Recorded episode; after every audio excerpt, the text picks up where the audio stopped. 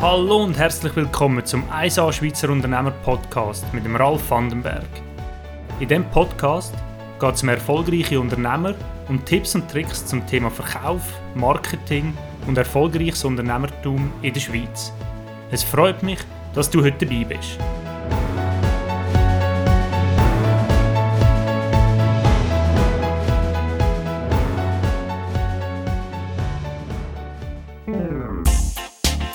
Diese Folge vom Podcast wird gesponsert von Swiss Animate Erklärvideos. Hast du ein erklärungsbedürftiges Produkt oder Dienstleistung und möchtest, dass deine Kunden das in kürzester Zeit verstehen? Mit dem Erklärvideo von Swiss Animate wird dein Angebot von deinen Kunden, aber auch von deinen Mitarbeitern oder Partnern sofort verstanden. www.swissanimate.ch Und jetzt geht's los mit dem Podcast. Viel Spaß! Es freut mich sehr, heute eine unglaublich tolle Persönlichkeit mit einer unglaublich, unglaublichen Unternehmensgeschichte im Podcast zu haben. Heute darf ich den Wim Aubutter, CEO und Erfinder vom Microscooter, begrüßen. Bereits wenige Jahre nach der Erfindung vom Microscooter ist der millionenfach verkauft worden.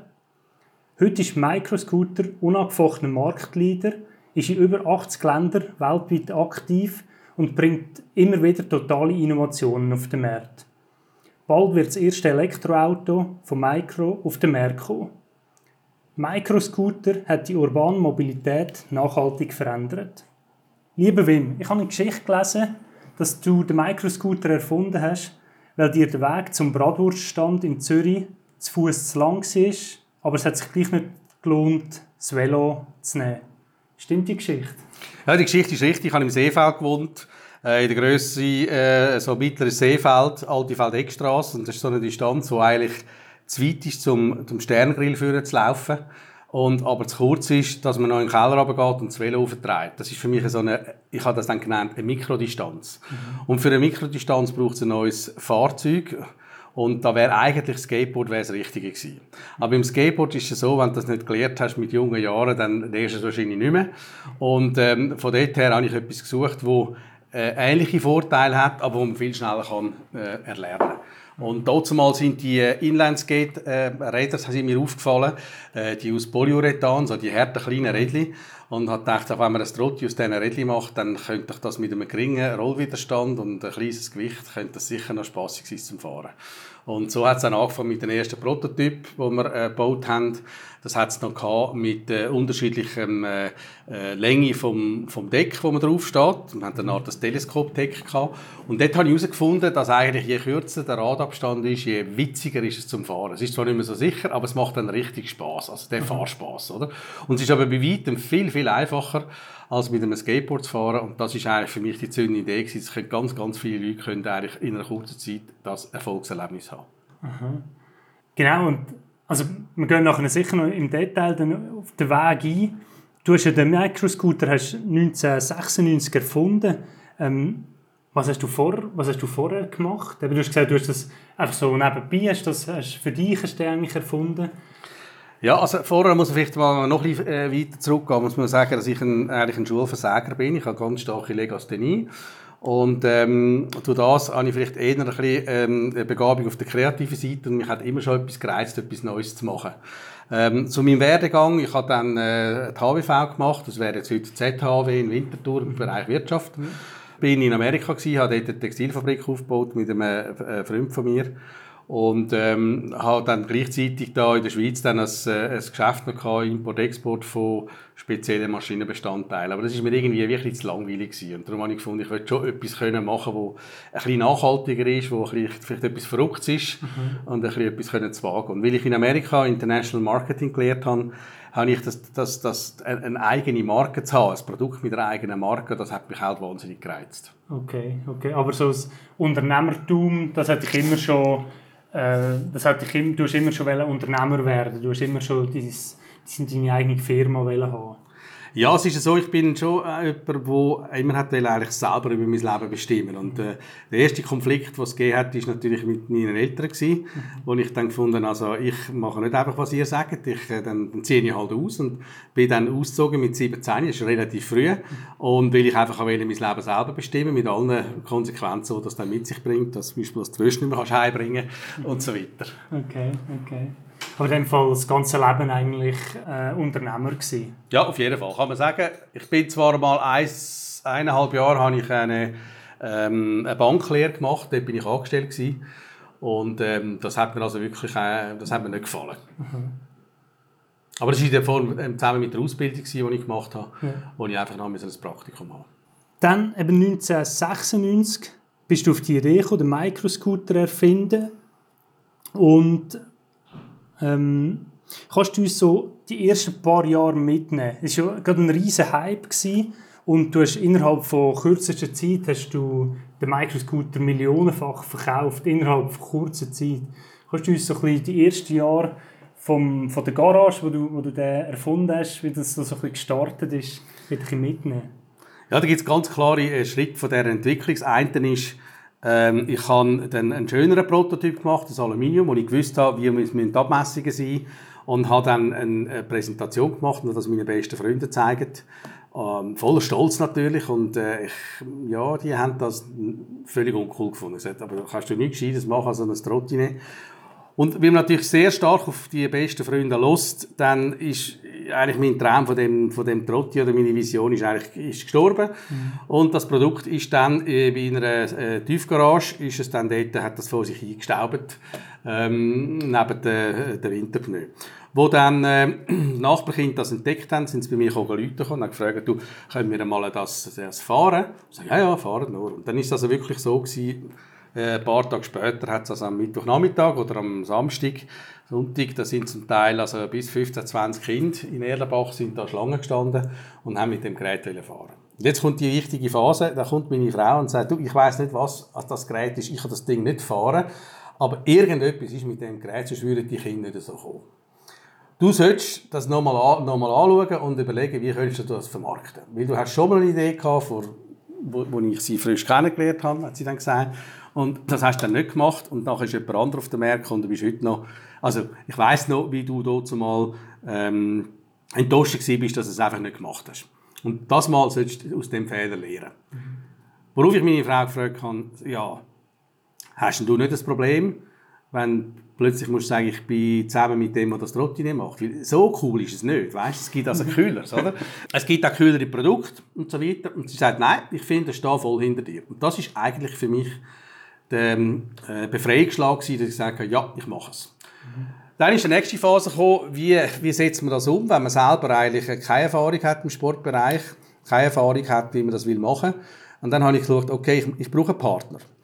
Und als Marketingpartner habe ich dann ähm, einen, ich habe einen Film gemacht. Heute macht das jeder, Kickstart, aber dort war das noch nicht bekannt gewesen. Mhm. Habe ich einfach nur einen kurzen Film gemacht von der Anwendung, wie das, was eigentlich heisst äh, Mikromobilität. Mhm. Und ich weiß, das war eine von dieser Szenen gewesen. Habe ich alles selber, bin ich der, der Stuntman gewesen. Äh, heute lacht man über so einen Film, aber sind, all die Punkte sind eigentlich durchgekommen. Also im Büro schaue ich auf die Uhr, habe natürlich zwei Uhren angehabt mit einem Wink zum Hayek. Und äh, dann mache ich meine Schubladen auf im, im, im, Büro und nehme aus dieser Schublade nehme ich das Trottine raus und gehe mit Mittagspause und, und, und fahre an den See runter. Und, und so ist eigentlich der Film entstanden. Den habe ich dann der Firma ähm, Smart gezeigt in Biel und gesagt, das wäre doch die Idee eigentlich für die letzte Meile. Ähm, es passt zu eurem Auto. Das Slogan heißt Reduce to the Max, the Future of Mobility. Und das wäre doch eigentlich ähm, würde perfekt passen. Die haben das gut gefunden. Ich musste es nochmal präsentieren, wo die dann von Mercedes gekommen sind. Ähm, und das auch anschauen. Das war soweit gut. Gewesen. Und dann ist eben der Elchtest gekommen. Äh, für die, die einen können sich noch daran erinnern. Viele Leute sind dann, ähm, ja, haben dann müssen die Firma verlassen. Und äh, von meinem Produkt hat man gar nicht mehr wissen. Mhm. Was ich aber vorher verlangt habe ähm, von Smart ist, machen wir doch bitte einen Brief dass ihr Interesse habt, das Produkt in eurem Fahrzeug zu integrieren. Es ist kein Vertrag, nichts. Ihr könnt einfach euer Letterhead haben, mit dem Englisch geschrieben. Weil mich kennt niemand und ich muss einen Hersteller finden. Und wenn ich so ein Schreiben habe, dann lässt man mir wahrscheinlich eher zu und hat nicht das Gefühl, dass ich ein verrückter Typ bin. Crazy Guy, wie man so sagt in Englisch. Ähm, und das habe ich bekommen. Das ist für mich eben jetzt als, als Tipp, das war der Türöffner, gewesen, eigentlich so, einen, äh, so eine Bestätigung, dass ich das äh, cool finde und würde wählen, ins Auto integrieren. Äh, ich habe dann versucht, äh, Hersteller zu in Europa, als erstes in der Schweiz, dann in Europa, bin nicht fündig geworden. Dann war die Phase, gewesen, okay, ähm, dann muss ich halt dort hingehen, wo all die Velo hergestellt werden und die Velokomponenten. Und das ist dort zumal ist vor allem Taiwan ist natürlich die Velo-Hochburg gewesen, wo die Komponenten äh, produziert worden sind. Ich hatte dann eine Liste gehabt mit, ähm, mit etwa acht Firmen, wo ich ähm, dann dort vor Ort wollte kontaktieren und dachte, ich löse einfach mal ein One-Way-Ticket. Ich weiß nicht, wie lange ich dort unten bin und gehe die einfach mal abklappern. Ich habe meinen Prototyp schön in meiner, in meiner Tasche gehabt und äh, bin nach Taiwan und äh, der erste, den ich angerufen habe, der ähm, ist lustigerweise hat die einen Berater gehabt. Das war ein, ein, ein Iraner gewesen, der perfekt Chinesisch können und Englisch. Und der hat mir dann gesagt, ja, also ich glaube, mein Chef oder Besitzer von der Firma, der hätte sehr Interesse mit dir zu reden, er ist aber jetzt noch zwei Tage unterwegs. Und er kommt zurück und er hat mir gesagt, er würde dann sofort mit dir einen Termin haben. Und dann ja, bin ich äh, einfach zwei Tage habe ich gewartet und habe ihn dann getroffen und jetzt da, long story short, ähm, wir haben dann mit denen äh, eine Vereinbarung getroffen, dass sie eine exklusive äh, Produktion haben für uns und wir haben uns dann entschieden, dass wir dann nach China gehen. Ähm, weil er hat gefunden, dass es könnte sein dass die Stückzahlen äh, relativ schnell aufgehen und dann kann er in Taiwan kann er das nicht, kann er die Leute nicht rekrutieren und in China ist das einfacher. Äh, jetzt kommt die Phase von dem Aufbau. Es ist dann gewesen, wir haben dann angefangen, haben dann äh, angefangen zu produzieren. Das war eine Firma, gewesen, die hat etwa 500 Leute gehabt. Und die haben dann in ein bisschen mehr als einem Jahr sind die auf 15.000 Leute aufgefahren. Das ist das unglaublich, das kann man sich fast nicht vorstellen. 15.000 Mitarbeiter, die es dort in drei Fabriken verteilt. Fabriken kann man in China übrigens mieten, darum kann man so schnell reagieren. Äh, die, die Mitarbeiter hat man dort mal äh, können von der öffentlichen, ich sage jetzt mal, Stellenvermittlung ähm, äh, hat man vermittelt bekommen, weil dort mal haben die chinesische Regierung hat die sogenannten Wanderarbeiter äh, gefördert. Das heißt, das sind die Leute, die im Norden oben waren, wo es keine, keine Fabriken gab, keine Möglichkeit für junge Leute zu arbeiten, außer auf der Landwirtschaft, hat man dann so eigentlich in die Industrialisierung gebracht und dass die dann für ein, zwei Jahre sind dann die in den Süden gekommen und haben in eine Fabriken geschafft. Und darum hat man so schnell hat man können reagieren ähm, 15.000 Mitarbeiter, das hat dann auch geheißen 80.000 Trottinets pro Tag. Und in China hat er halt äh, die Woche sieben Tage. Ähm, wenn man das vom Volumen her vorstellt, sind das äh, 20 grosse, so 40 Fuß Container, die jeden Tag von der Fabrik ähm, verschifft worden sind, weltweit. Äh, wenn man so einen Erfolg hat, geht es nicht lang, dann wird in China natürlich gesagt, du, was hat der für ein Rezept? Äh, das müssen wir auch mal probieren, was das ist. Und entsprechend sind dann die Betriebsspionage ist dann relativ schnell losgegangen. Und äh, es hat dann in relativ kurzer Zeit, ich sage jetzt mal in weniger als einem Jahr, hat es wahrscheinlich über 400 Fabriken gehabt, die die Trottinien abgebaut haben. Krass. Da kommen wir noch gerne darauf sprechen. Ja. Ähm, hast du einen Produzent gesucht, bevor du überhaupt gewusst hast, ob der auf dem Markt erfolgreich wird sein? Oder hast du dort schon Partner gehabt? Hast du schon mit Vertriebspunkten so geredet gehabt? Oder hast du gedacht, ich muss zuerst einen einen ähm, Produktionspartner habe, dann werde ich die schon irgendwie verkaufen. Ist genau so gewesen. Also ich hatte einfach ein Erlebnis mit diesen Gerätfahren. Es ist einfach, es ist einfach so ein Wow-Erlebnis. Es ist, vielleicht andere Leute kennen das, die irgendwelche Sportarten betreiben, wo plötzlich sagst, wow, das ist unglaublich. Ich finde, es ist, ähm, bei einem Mountainbike hat man das schon gehabt, weil plötzlich du, kannst du durch den Wald fahren, durch durch, durch verrückte Wege. Das ist auch ein gutes Gefühl. Oder zum Beispiel Kitesurfen ist auch so etwas, wo man plötzlich wird man 10 Meter in die Luft auf, auf, auf katapultiert und, und man landet weich. Das sind alles so, einfach so Erfahrungen, wo man sagt, also das, das, das muss anderen genau gleich auch gehen. Mhm. Und so ist für mich nicht die Frage, wie man es vertreibt, sondern es muss eine gute Qualität sein und mit einem Hersteller haben, der das machen kann. Und dann bin ich eigentlich zuversichtlich dass man es vertreiben kann. Wenn man schaut, was alles für, für Produkte vertrieben werden, die zum Teil also nicht so wahnsinnig berauschend sind, die werden trotzdem verkauft, weil sie einfach billig sind. Also Billigschienen kann man immer noch machen, oder? Irgendein ein schlechtes Produkt billig kannst du immer verkaufen. Aber okay. das war natürlich nicht meine Ambition, sondern ich wollte wirklich ein cooles Produkt machen. Und ich wollte eben aus dem sogenannten Trottinet-Spielzeug eben ein Mobilitätsgerät machen. Das war die Herausforderung. Das war Neuland. Mhm. Aber du hast dort noch nicht grossen Kontakt gehabt in die Branchen oder so? Überhaupt nicht, überhaupt keinen Kontakt gehabt. bin dann vielleicht einfach mal eine Messe besuchen mhm. und habe einfach mich dann mit dieser Materie ein bisschen auseinandersetzen und am Schluss musst du, wenn du das Trotti anschaust, das ist äh, viel einfacher als das Velo. Äh, und ist vielleicht so wie irgendwelche äh, Velokomponenten. Und also jeder, der Velokomponenten machen aus Aluminium, äh, wo eine gewisse Passgenauigkeit hat, der kann auch so ein Trottine herstellen. Mhm. Da gibt es dann schon ein paar, die das können. Okay. In Asien. Okay. Und wie hast du das finanziell gemacht? Ich nehme mal an, die, ähm, die Produzenten die werden da auch nicht x tausende Stück einfach mal eine Vorkasse machen und ja, das, das, ist eine sehr gute Frage. Ich kann, da haben wir jetzt noch nicht davon geredet, wo natürlich nachher dann äh, Smart das äh, zweirädige Trottine nicht hat wollen machen, habe ich ja ziemlich alt ausgesehen in China, weil ähm, ja, das ist mein Hauptkunde ist dann eigentlich abgesprungen. Wir haben dann parallel dazu haben wir ein Kickboard entwickelt, das hat vorne zwei Räder und hinten eins. Mhm. Wird über so eine Gewichtsverlagerung kann man das steuern. Da habe ich dann äh, können nach äh, grosser Bemühung dann K2, das ist die Skifirma, mhm. können dazu bewegen, dass wir ähm, zusammen ähm, das Produkt könnten lancieren und ähm, ich habe dann müssen auf Amerika gehen äh, das dort am Hauptsitz vorstellen und natürlich dort genau ist das passiert. Ein Skateboardfahrer steht drauf und testet das und sagt, das ist ein, auf Deutsch gesagt, das ist ein Scheiß. Logisch, er kann ja Skateboard fahren. Genau für ihn habe ich es nicht entwickelt und habe dann wieder können gehen von Vashon Island, äh, von Seattle und bin zurückgekommen nach Deutschland wieder zu K2 und habe das dort berichtet von meiner Reise und sagte, typisch, typisch amerikanische Ingenieure, not invented here. Es kann ja nicht gut sein, wenn es nicht von uns kommt. Er hat mir dann aber gesagt, los, ich gebe dir eine Möglichkeit, du kommst am grössten Messestand ähm, also von der also von Sportmesse, das ist die ISPO in München, mhm. äh, hat er gesagt, gebe ich dir vier Laufmeter an meinem Stand. Du musst alles selber finanzieren, aber du kannst das dort ausstellen. Und es muss auf dem Produkt muss K2-Logo drauf sein.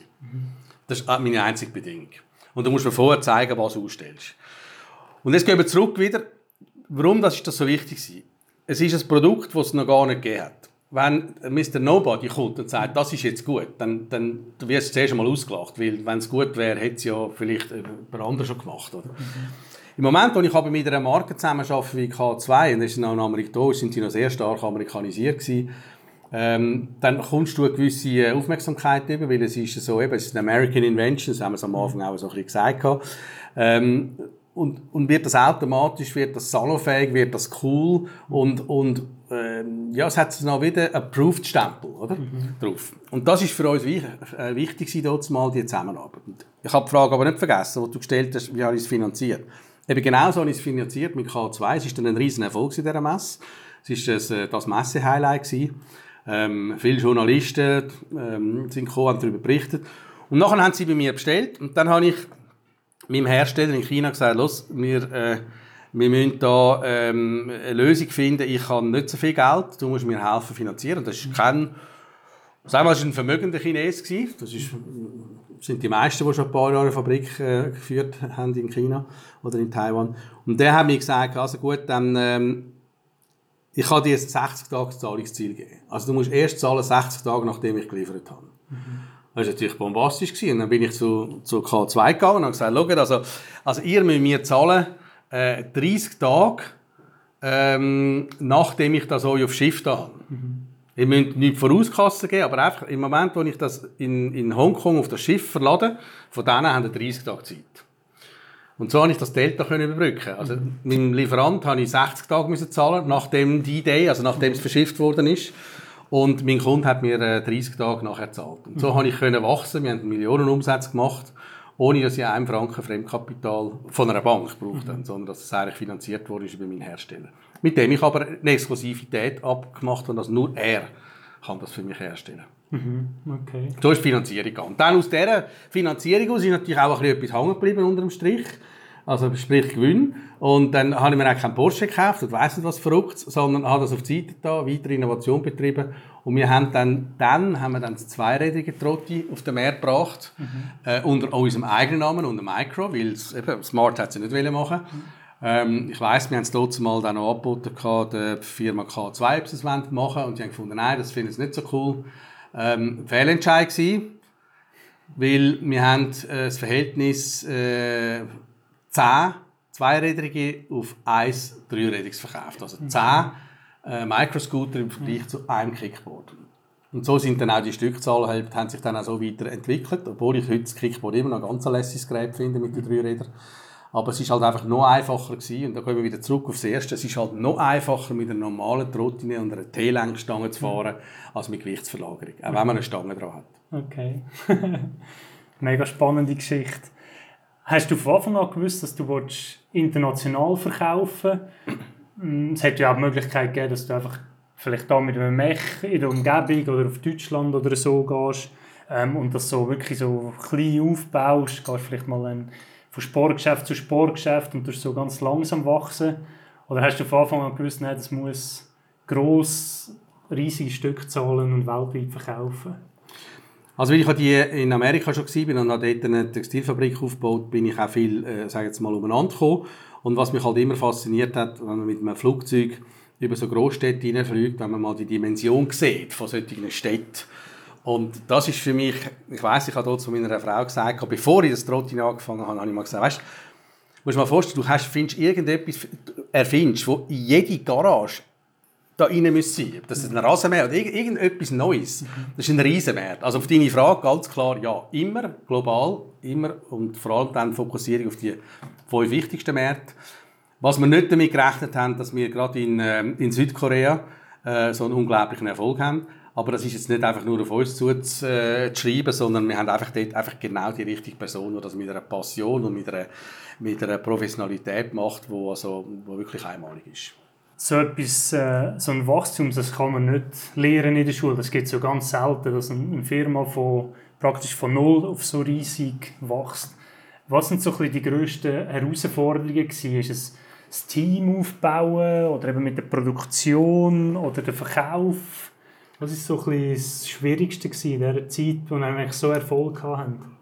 Also man muss es unter, unter eigenen Kategorien anschauen. Das eine ist einmal, man muss immer schauen, wie ist die Finanzierung. Man kann das beste Ding, wenn am Schluss Geld nicht langt, dann, dann geht es relativ schnell. Das nicht mehr Also man muss da eine Lösung finden mit der Finanzierung. Ich habe das mit dem Hersteller können machen, mhm. weil es ist dann da auch wieder eine Win-Win-Situation rausgekommen. Jetzt kommt das nächste Wort, ist Win-Win. Also man muss schauen, was kann man für andere Leute gewinnen. Ein Projekt, das auch mitmacht. Das ist zum Beispiel im Vertrieb ähm, sind das eine Firma wie jetzt zum Beispiel K2, die wieder eine neue Story braucht, etwas Neues. Also über irgendwie, ich sage jetzt mal ein Skateboard, wo jetzt irgendwie polierte Felgen hat, das, das ist keine Story mehr. Also man braucht wieder neue Sachen. Man dort mal ist, sind sie gerade noch auf dieser Welt geschwommen von diesen Inlineskate mhm. und haben auch, also das, ist, das hat deren Umsatz äh, mehr als verdoppelt mit, dem, mit einer neuen Produktenkategorie. Und das ist wichtig, dass man so, man muss eigentlich Partner finden, oder? Mhm. Weil sonst alleine kann man es nicht stemmen. Ein weiterer Punkt ist, ähm, nicht alles selber machen, also outsourcen. Wir haben Logistik zum Beispiel nie selber gemacht, wir haben immer outgesourced, ähm, dass man nicht einen schweren Apparat aufbaut. Mhm. Und nachher ist ganz wichtig, und das ist, äh, äh, man muss einfach die richtigen Leute um sich herum haben, die Passion haben, das Ganze können zu machen und können umsetzen. Mhm. Das ist wahrscheinlich gar nicht so einfach, ein Team zusammensetzen. Oder ist das gut gegangen für dich? Oder? Ja, es gibt natürlich auch immer ein bisschen äh, Ups und Downs. Es ist nicht immer, nein, es geht nicht immer gut. Und, und, und das andere ist natürlich, sobald es eben auch darum geht, wenn man mal Geld verdient, dass dann die einen Leute doch noch am Boden bleiben Und da habe ich natürlich auch andere Erfahrungen gemacht, dass dann das eben doch ein bisschen ähm, kann anders laufen Du hast vorher angesprochen, ähm, eben der Erfolg ist gekommen und, und es hat dann relativ schnell hat's viel kopierte Produkte auf dem Markt gegeben. Und ich glaube, es war nicht so eine einfache Zeit für euch. Gewesen. Es hat sich ein bisschen verändert dort. Ähm, ja, wie, wie sind ihr mit dem umgegangen? Also es ist so, äh, es ist dann zwei Sachen, die wirklich gekommen sind. Das eine war, dass wir natürlich massiv kopiert worden sind. Das zweite war, ähm, es hat plötzlich von, von einem Tag auf den anderen hat es eine neue Bestimmung gegeben aus Europa, von Deutschland, wo einer gefunden hat äh, vom Gewerbeaufsichtsamt, das ist ja eigentlich ein Spielzeug. Und da muss man solche Spielzeugnormen einhalten. Wir haben eigentlich immer das vertrieben, nicht als Spielzeug, sondern als, äh, wir haben sogar auf der Kiste gehabt, Warning, this is not a toy. Das muss man in Amerika draufschreiben, sondern es ist ein Mobilitätsgerät, das bis 100 Kilo getestet ist, wo Erwachsene damit fahren können. Ähm, der hat das Gegenteil behauptet. Er gesagt, man kann die Teleskopstange abstellen und dann kann ein sechsjähriges Kind damit fahren. Und dann musst du die Spielzeugnormen einhalten. Also dann ist es mal so, dass wir ein paar Trotti sehr viel Trotti. Für ein paar Millionen haben wir einfach nicht mehr verkaufen Nicht mehr können verkaufen in, äh, in ganz Europa. Und dann kommen wir schon in die Schweiz. Und das Zweite ist, dass dann so viele Firmen, die äh, den Markt überflutet haben mit diesen Drohnen, auch plötzlich das Problem bekommen haben und die auch nicht mehr haben können verkaufen und die Firmen dann zum Teil dann Konkurs gegangen sind. Und hat es eine Zeit gegeben, da hat man das Trotti für 2 Dollar hat man es in Hamburg oben kaufen. Fixfertiges Trotti für 2 Dollar. Okay. Wir haben trotzdem mal verkauft für etwa 280 Dollar am Endkonsument. Also mehr, mehr kaputt kann der Markt eigentlich nicht sein. Ähm, parallel haben wir natürlich verschiedene Rechtsfälle müssen bestreiten, weil die einen Kunden dann gesagt in Europa, ihr habt uns ein Produkt verkauft, das wir gar nicht verkaufen dürfen. Ähm, wir zahlen die Rechnungen nicht, wir äh, machen euch haftbar, etc. etc. Ähm, wir haben gesagt, nein, die Bestimmung hat es vorher nicht gegeben, die ist neu, die Auslegung, und da können wir nichts dafür. Ähm, wenn wir das als so, also was wir draufgeschrieben haben, das ist, ein, ist kein Spielzeug, dann wäre das ohne weiteres gegangen. Lange Rede, kurzer Sinn, wir haben einfach ähm, etwa drei Jahre lang haben wir müssen abtauchen und haben unsere Rechtsfälle müssen bearbeiten und zum Glück haben wir noch äh, ein bisschen Geld auf der Seite da und dann haben wir einfach gedacht, jetzt machen wir Innovation. Für, wir glauben ja unsere Vision. Unsere Vision ist die urbane Mobilität. Mhm. Und seit in dieser Zeit sind, um auch meine, mein, mein Team können motivieren sind viele neue äh, coole Produkte entstanden. Okay, also dann haben wir einfach eigentlich von einem Tag auf den anderen praktisch ein Produkt nicht mehr können verkaufen und es hat keine Möglichkeit gegeben, irgendwie... Ja. Also wir haben Minusumsatz gemacht, muss man sich vorstellen. Damit die Leute geben, es hast zwei Varianten. Entweder äh, der andere zahlt die Rechnung nicht ähm, oder äh, du nimmst den Ware zurück und tust es zurückvergüten. Mhm. Und zurückvergüten, und wenn du keinen Umsatz machst und nur musst zurückvergüten, gibt es einen Minusumsatz. Also, auch das haben wir gemacht. ähm, es war wirklich eine ganz äh, verrückte Zeit. Gewesen. Und hätte ich nicht so äh, viel Rechtsfälle am Laufen gehabt, äh, wäre wahrscheinlich der beste Zeitpunkt sie einfach aufzuhören. Mhm. Heute bin ich so froh, im Nachhinein habe ich die Rechtsfälle gehabt, da habe ich nämlich müssen weitermachen und was jetzt halt in den, nächsten, in den letzten 10, 15 Jahren daraus entstanden ist, das ist einfach höllisch. Das bin ich mega dankbar und, und stolz und ein gutes Team und äh, es, es, lohnt sich da manchmal ein bisschen äh, unten durchzugehen und nicht gerade schnell die Flinte ins Korn zu werfen, sondern seine Vision zu verfolgen. Okay. Wie haben ihr es denn geschafft? Also jetzt kann man ja den den Microscooter wieder kaufen. Ähm, wie haben wir es geschafft, dass das dann wieder erlaubt worden ist? Oder haben wir aktiv etwas müssen machen oder? Also wir haben natürlich noch andere Produkte entwickelt, zum Beispiel das, ähm, das Mini-Micro oder das Maxi-Micro. Das ist eigentlich ein Kickboard, wirklich für Kinder jetzt, ganz für Kinder äh, gemacht. Äh, vorne zwei, hinten eins mit äh, Gewichtsverlagerung. Wir haben mitgemacht an verschiedenen Wettbewerben äh, und sind der Toy of the Year geworden. Wir haben jene, jene Auszeichnungen bekommen für diese zwei Produkte. Und die haben uns eigentlich wieder zurückkatapultiert, weil der Markt ist nicht gestorben. Es gibt neue Kinder, die wollen ein Geburtstagsgeschenk, ein Weihnachtsgeschenk, wollen sich bewegen und, und so sind wir eigentlich dann über, über Innovation und über ein gutes Produkt, das auch ein bisschen anders aussieht, sind wir so langsam wieder reingekommen mhm. und haben können Fuß fassen. Okay, okay. Also den Kopf nicht in den Sand stecken, sondern äh, überlegen, wie können wir, wie können wir irgendwie da rundherum, was können wir Neues anbieten und ja, also es ist generell so. Also ich glaube, dass ein Teil, ein Erfolg von einem Unternehmer ist, dass er einfach, wenn er mal auf umgeht und man geht um, dass man sofort wieder aufsteht. Mhm. Und nachher analysiert, was habe ich daraus gelernt aus dem Fehler und auch anschaut, gibt es irgendetwas Positives, was man nachher ab, davon abgewinnen und dann einfach sich wieder neu aufstellen. Mhm. Also das ist schon möglichst schnell wieder aufstehen. Ja. Innovation, ich glaube eben, das ist bei euch ein andauerndes Thema und jetzt steht die nächste ganz grosse Innovation auf dem Tablett. Ihr seid dran, ein Elektroauto für zwei Personen zu entwickeln. Äh, der Microlino. Und aus meiner Sicht ich komme das genau zur richtigen Zeit. Ein Elektroauto ist, ist, jedem, äh, ist überall in den Medien. Jeder redet über Elektroauto. Und das Elektroauto, das ihr auf den Markt werdet bringen, sieht auch noch super cool aus. Wie bist du auf die Idee gekommen, ein Elektroauto zu entwickeln? Ja, also ganz am Anfang muss ich mal sagen, dass wir eigentlich nur haben wollen, eine Messedekoration machen, wo wir unsere Vision von der urbanen Mobilität kann zeigen kann. Und da ist darum gegangen, dass man sagt, komm, also eigentlich so eine, so eine alte äh, Isetta, also BMW hat die Lizenz gelöst von unserer Volta. Ähm, es ist schon ein lustiges Konzept gewesen. Warum gibt es das nicht mehr? Und ähm, wir haben dann einen, einen Freund von mir, der eine umgebaut hat mit einem Elektromotor, habe ich mal können fahren, habe ich gesagt, ja, aber du, das Ding geht ja, das ist ja richtig gut, weil vorher hat es einen 250 Kubik Motor gehabt, ist eigentlich kein Fahrerlebnis gewesen, das hat gestunken und hat geklottert und gemacht. Und mit so einem äh, Elektromotor ist natürlich das, äh, das ist wie ein Tesla, oder? Darum heisst er auch Mini-Tesla in der Schweiz übrigens, mhm. hat man einfach ein höllisches Fahrverhalten.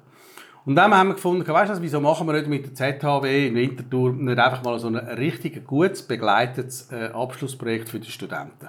Es waren zehn Studenten. Gewesen. Wir haben die betreuen von einem, von einem Profi. Und die einen haben das Fahrwerk gemacht, die anderen Chassis, die dritte Drahttrieb. Wir haben das so in der, mit der ZHW so gemacht wie ein richtiges Projekt. Also nicht einfach, sondern wir wollen dann weitergehen. Dann haben die das präsentiert, das war gut. Ähm, ich war wirklich hell begeistert von der Arbeit, die die gemacht haben. Und dann haben wir gefunden, jetzt müssen wir eigentlich für unsere Messe einen Prototyp bauen lassen ähm, und dann den unseren Messen mal ausstellen. Und dann habe ich dort einen, ähm, ein Student ist dann gekommen und ist dann, äh, hat äh, eine gesucht für ein Jahr und ich habe dann gesagt, okay, dann gehen wir miteinander auf China, suchen den Hersteller, der uns einen Prototyp macht und dann stellen wir den aus an der Messe. Gesagt, getan, haben es gemacht. Wir haben innerhalb, ich glaube, die dreieinhalb Monate haben wir so einen Prototyp können bauen in China. Just on time ist dann eingeflogen worden mit, dem, äh, mit Luftfracht. Flughafen Kloten, x-mal umgeladen und alles, alles Paletti. Und ähm, wo wir dann sind, abholen, hat dann der der Herr da von der Logistikfirma ist zuerst einmal draußen gesagt, Moment, ich muss etwas sagen, es ist, es ist nicht so gut gelaufen, ich habe es nicht gewusst, auf jeden Fall, long story short, es ist also am Gabelstapler oben runtergefallen und ist also auf einer Seite total schade gewesen. Äh, vier Tage später hat die Messe angefangen. Das ist so einer von diesen Momenten, wo man also muss an die Frischluft spazieren, weil sonst spüren wir das Büro Reinholz schlagen.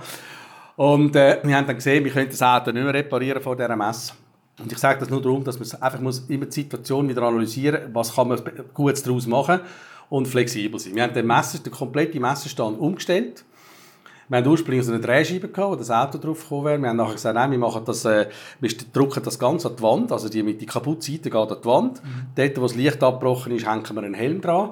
Das sieht niemand, oder? Und wenn ich das Auto nicht verkaufe, wir wollen noch ein bisschen Aufmerksamkeit machen. Wir haben die Aufmerksamkeit gehabt, die Leute sind gekommen, haben den Plausch gefunden und die, die halt hinter sind, schauen, haben wir ein kleines Zettel gehabt, Shit happens, und haben erklärt, was passiert ist. Äh, die Reparatur von dem Auto, von dem Prototyp hat dann mehr gekostet als die Herstellung. äh, von dort her ist es, ähm, ja, ist es äh, auf jeden Fall, hat es in Dienst erwiesen. Aber es wäre ursprünglich, ist es nur eigentlich ein, ein Dekorationsobjekt gewesen, äh, und eine Studentenarbeit. Mhm. Ähm, wo wir dann aber gesehen dass doch das Interesse vorhanden ist, da in der Spielwarenmesse in Nürnberg, haben meine Söhne gesagt, los, jetzt gehen wir doch und stellen das mal in Genf im Biesalon aus. Um zu schauen, was dann die Fachpresse davon sagt und was die davon halten. Dort war es schwierig, einen Stand überzukommen. Ich konnte dann in die zweite Reihe und habe dann ein Podest gebaut, dass das Auto ein bisschen höher ist. Mhm. Und wir haben dann gesagt, ja, this is not a car, es ist kein Auto. So haben wir können an die Automesse ausstellen für wenig Geld. Und meine Söhne haben dann dort eine Reservationsliste aufgesetzt und wir haben also innerhalb von wenigen Tagen haben wir 400 äh, Reservationen gehabt. Äh, die Fachpresse hat gesagt, das ist äh, eines der Highlights von der, von Genfer Automobilsalon. Ähm, wir haben sehr, sehr viele Medienreaktionen gehabt und haben dann eigentlich herausfinden wahrscheinlich ist der Zeitpunkt jetzt genau richtig. Mhm. Elektrofahrzeug, kleiner, und wir haben das dann weiter ein bisschen in die Thematik hinein ähm, gelesen und mit Leuten geredet und dann gefunden, genau so etwas braucht es nämlich. In der Stadt muss ein Auto klein sein, platzsparend, damit wir drei auf einen Parkplatz bringen. Mhm. Es sollte elektrisch sein wegen der Luft in der Stadt. Mhm.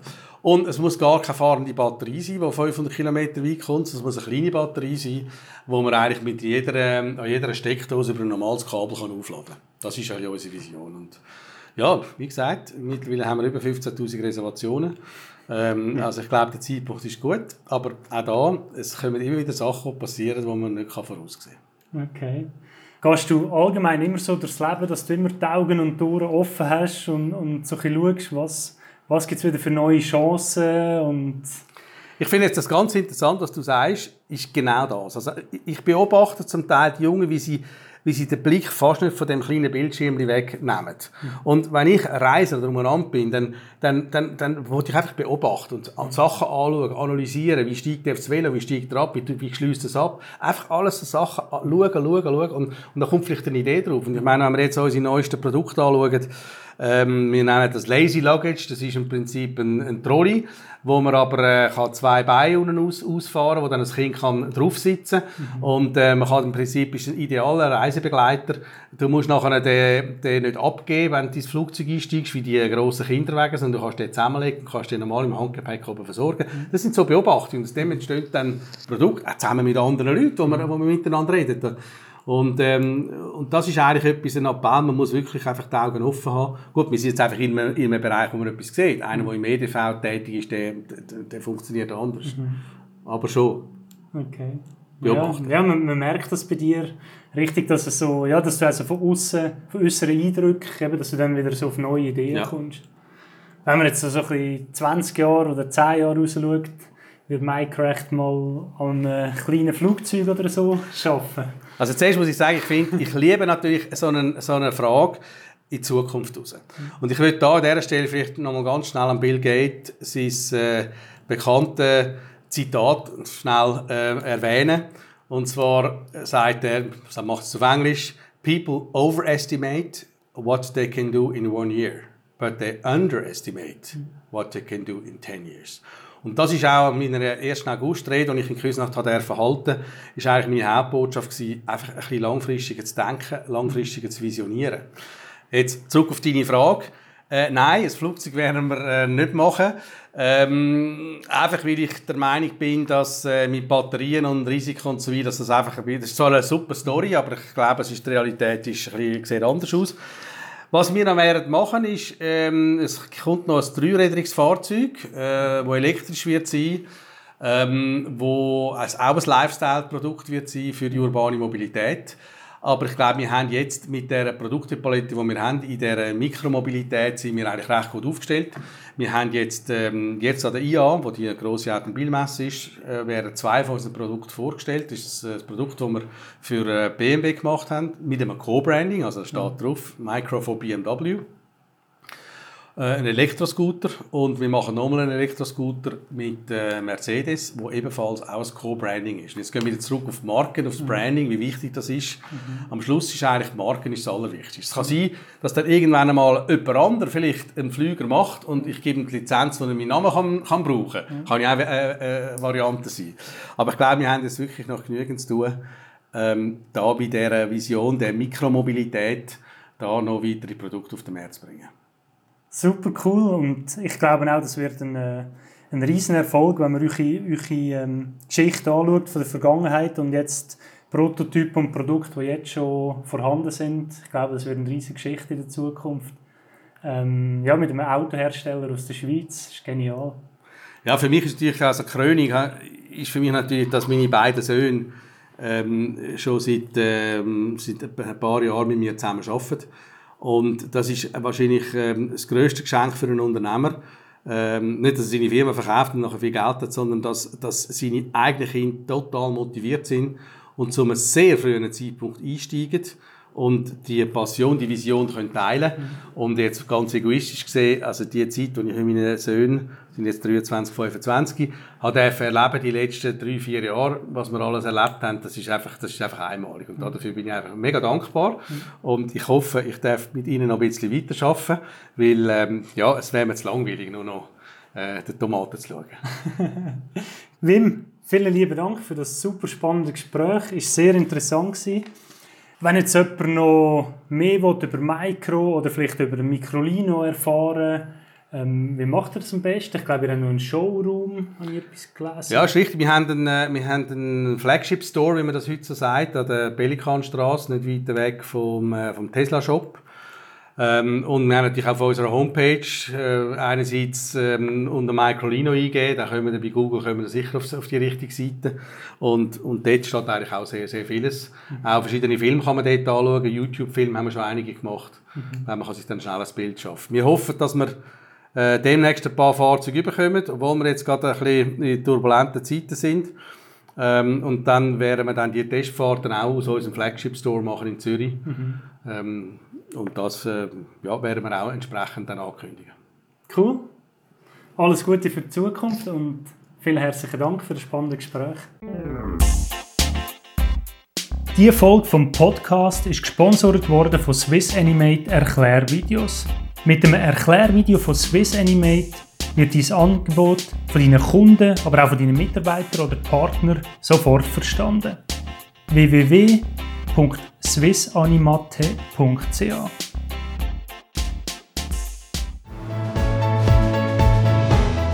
Das war es mit der heutigen Podcast-Folge vom 1A Schweizer Unternehmer Podcast mit dem Ralf Vandenberg. Wenn dir diese Folge gefallen hat, dann abonniere doch den Kanal und gib eine 5-Sterne-Rezension ab. So können noch mehr Leute den Podcast finden und wir können das Unternehmertum in der Schweiz zusammen stärken. Vielen Dank und bis zum nächsten Mal.